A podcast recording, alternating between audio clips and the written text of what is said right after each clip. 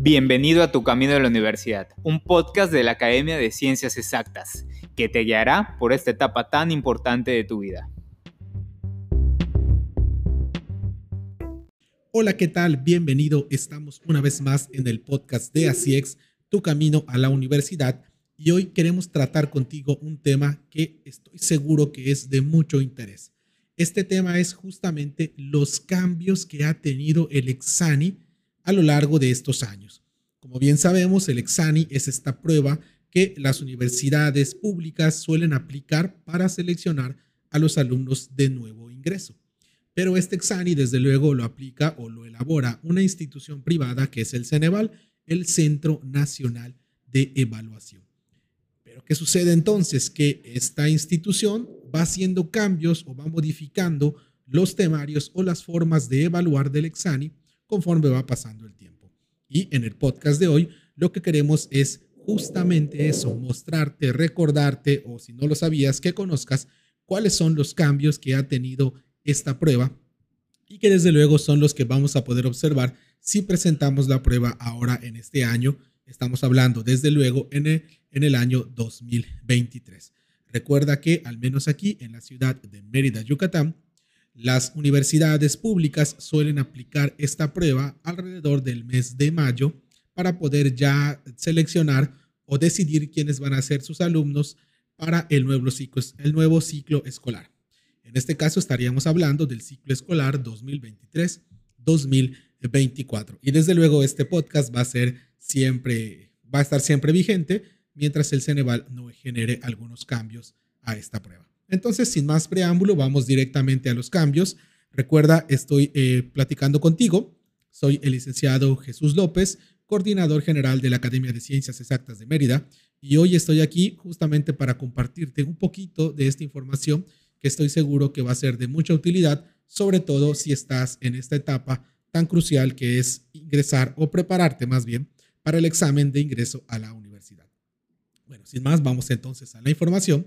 Lo primero, como te comentaba, es recordar esto, el Exani 2 es la prueba que aplican las instituciones para el ingreso a nivel superior. Lo elabora el Ceneval, que es el Centro Nacional de Evaluaciones, que es quien brinda este servicio a las diferentes universidades. Desde luego, importante recordar qué tanto evalúa el Exani y cómo es la estructura con estos nuevos cambios que tenemos.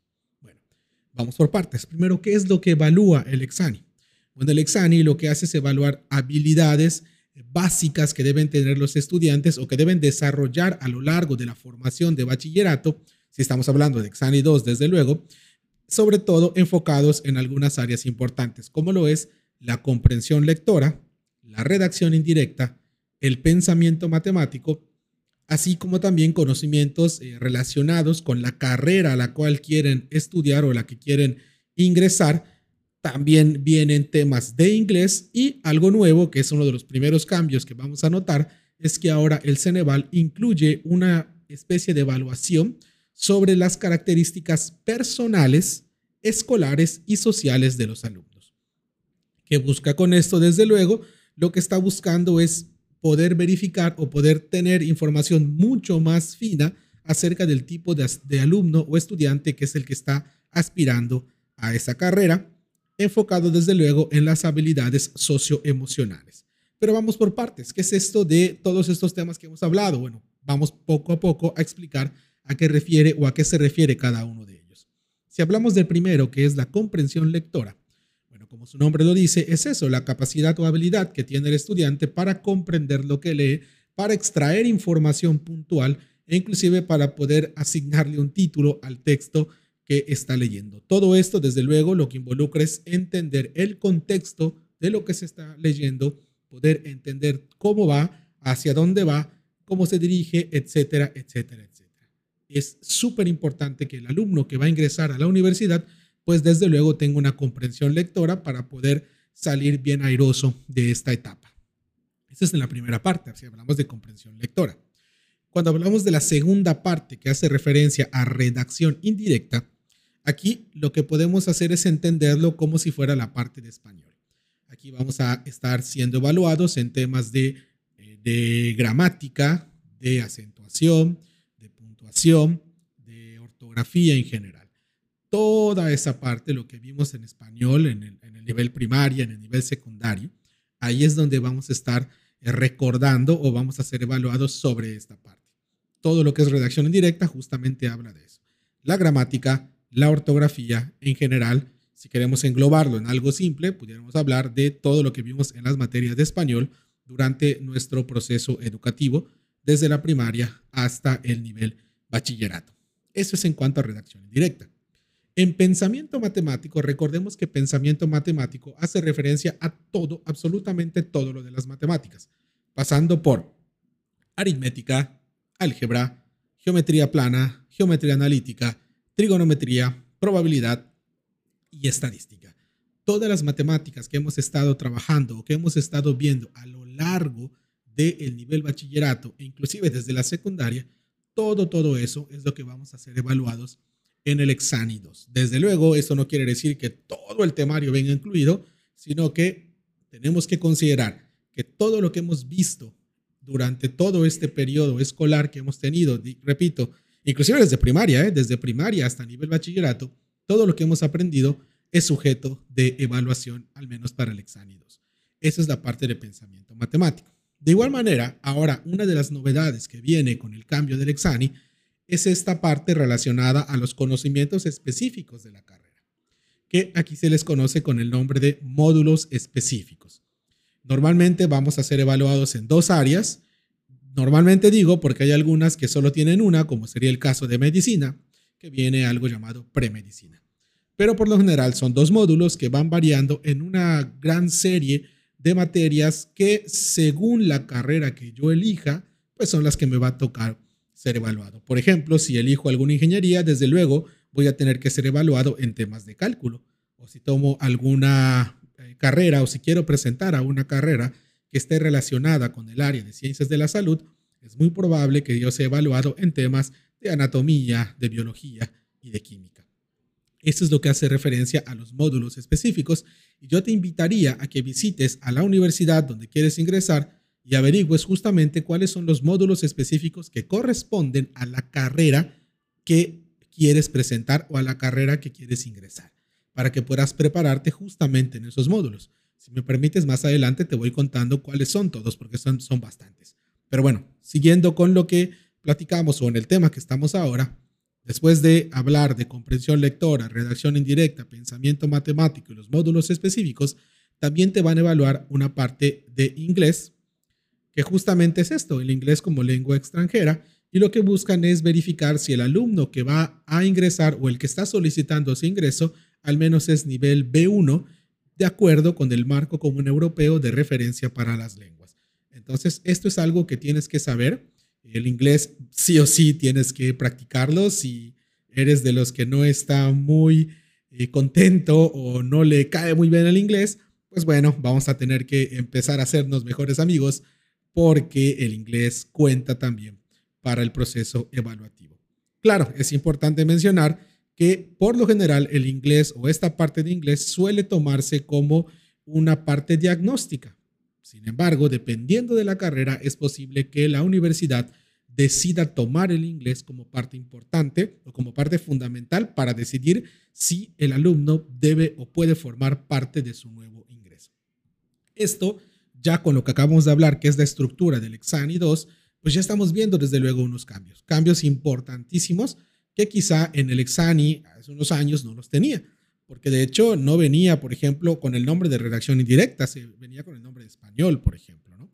Eh, y además en, el, en años anteriores, por ejemplo, eh, no había lo de módulos específicos. Sí teníamos algunos módulos que se llamaban módulos diagnóstico, que eran justamente eso. Sí eran módulos asociados a la carrera que ibas a presentar, pero se consideraban como un diagnóstico. Hoy, en el nuevo Exani, esos módulos ya no son diagnósticos, ahora se llaman módulos específicos y cuentan o tienen una puntuación que se suma para conocer tu índice general del Ceneval, que es justamente ese numerito con el cual van a reportar a las universidades y es la universidad quien decidirá si ese número te alcanza para formar parte de su nueva matrícula.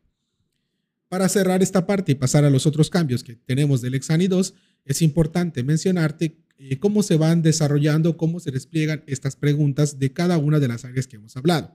Primero, En los módulos correspondientes a comprensión lectora, debes saber que van a evaluarte con 30 preguntas. En los módulos de redacción indirecta también son otras 30 preguntas.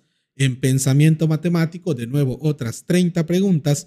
Y en los módulos específicos, como te comentaba, suelen ser dos, a excepción de medicina, que por lo general tiene solo uno. Ahí es un total de, bueno, debe ser 24 y 24, pero para este caso serían 48 preguntas. Solo esta parte ya te suma un total de 138 preguntas y además, adicionales a estas, debes eh, saber que es importante, igual que lo tomes eh, a consideración, que también viene la parte inglés, como te mencionaba, pero a veces, o dependiendo de la carrera, puede o no ser un diagnóstico y son otras 30 preguntas. Entonces, en total vas a tener 168 preguntas que van a venir en el examen que cuentan. 168 preguntas que van a contar para tu puntuación. Claro que adicional a estas 168 preguntas, debes saber que el Ceneval agrega un 10% de reactivos que se conocen como reactivos piloto, que son las preguntas que el Ceneval pone a prueba para verificar si son eh, factibles de usarse en un examen futuro. Estas preguntas, desde luego, no tienen un valor para ti. Sin embargo, no es posible identificarlas, tienes que responderlas como si, tratase, si se tratase perdón, de una pregunta tal cual que sí cuenta y esto le ayuda o le sirve al Ceneval para confirmar justamente si esa pregunta sirve para un futuro examen. Y adicional a eso, pues también suelen incluir las famosas eh, preguntas control, que son como captchas, donde solo tienes que hacer lo que te dicen. Por ejemplo, dice, responde B y continúa, tal cual es lo que tienes que hacer. ¿no?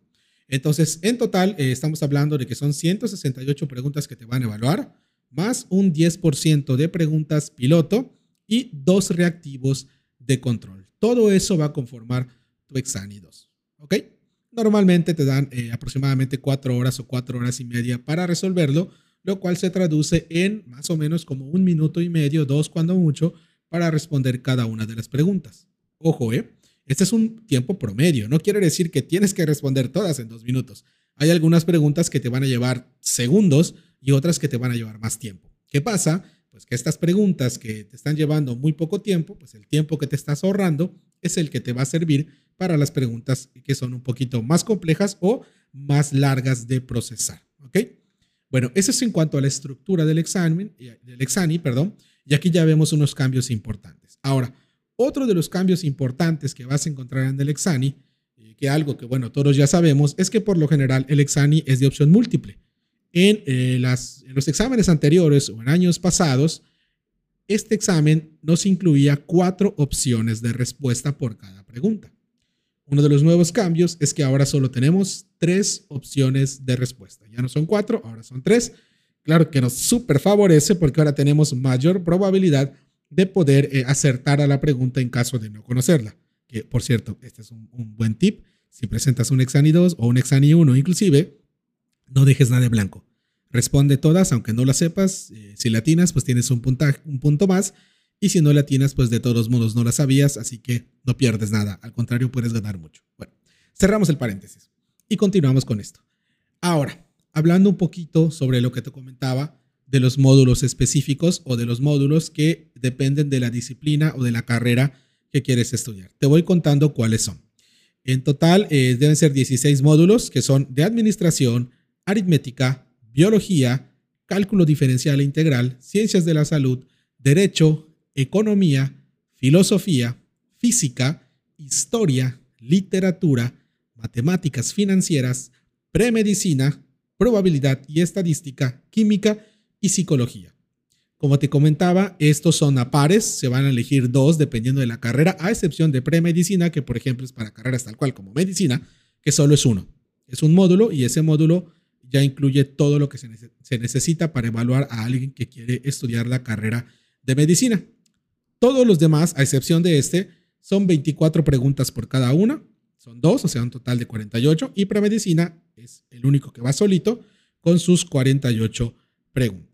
Entonces, es súper importante, súper importante que tú tengas en cuenta estos módulos específicos porque tienes que prepararte también. Recuerda que cuentan para tu puntuación. ¿Ok? Algo importante que tengo que mencionarte es que todo esto que te estoy contando, todo esto que lo que estamos platicando el día de hoy, es información que estamos sacando justamente de la página del Ceneval. Así que te invito también a visitarla, a leerla. Aquí lo que estamos haciendo es simplemente darte un pequeño resumen para que no sea tan complejo, pero también puedes ingresar a la página que es ceneval.edu.mx y ahí te vas a la sección de exámenes, seleccionas Exani 2, que es ingreso a universidad y ahí vas a encontrar absolutamente toda, toda la información. ¿Ok?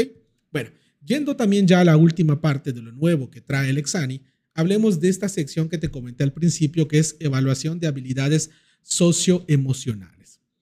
¿Qué es lo que evalúa o qué es lo que está buscando evaluar el Ceneval en esta parte? Bueno, ahí lo que va a hacer el Ceneval es proporcionarte un cuestionario que permite medir según ciertos contextos las habilidades socioemocionales eh, que tiene en conjunto, desde luego, eh, un alumno, hablando de todo lo que es socioemocional, y va a ser a través de una serie de preguntas que, bueno, generan un reporte que al Ceneval le sirve también para reportarlo a la universidad.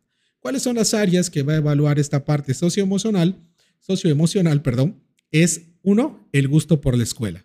Es decir, cómo son tus pensamientos académicos, si están relacionados al disfrute o no de la escuela, si te gusta o no la escuela básicamente, y las actividades que realizas en ella. Es decir, ¿me gusta la escuela?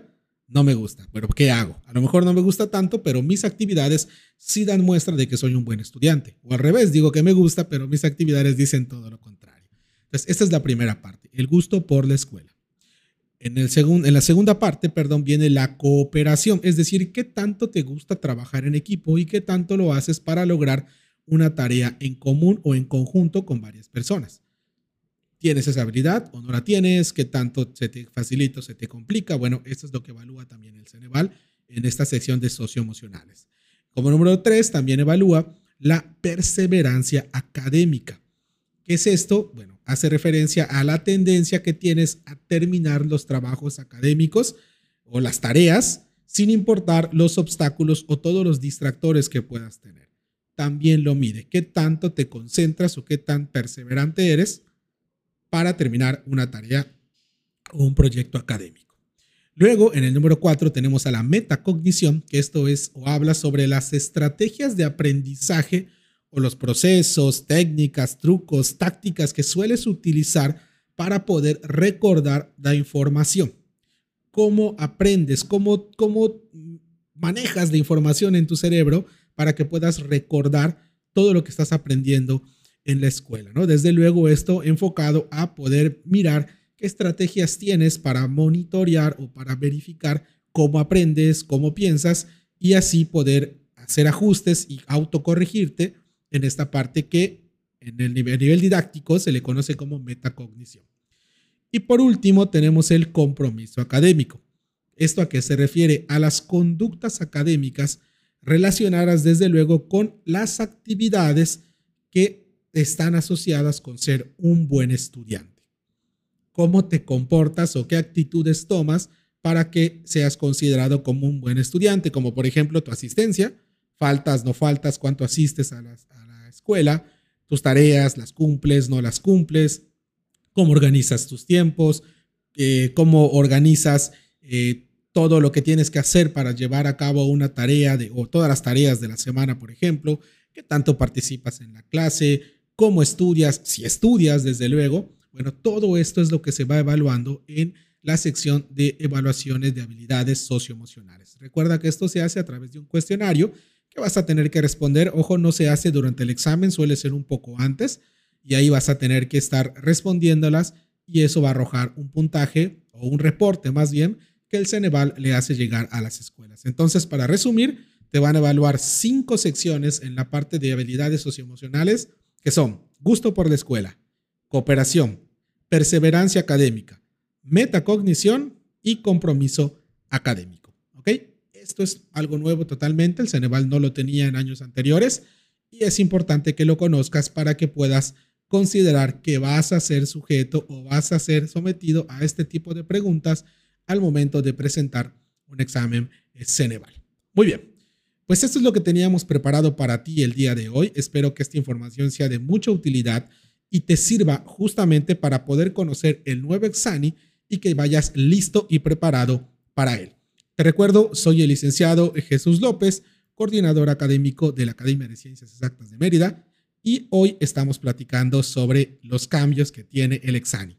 Si este audio o si este video podcast te ha gustado, te invito a que por favor le des un like, lo compartas, sobre todo a todos aquellos que conozcas o sepas que les pueda ser de mucha utilidad. Te agradezco mucho el estar aquí, habernos escuchado. Nos vemos hasta la próxima.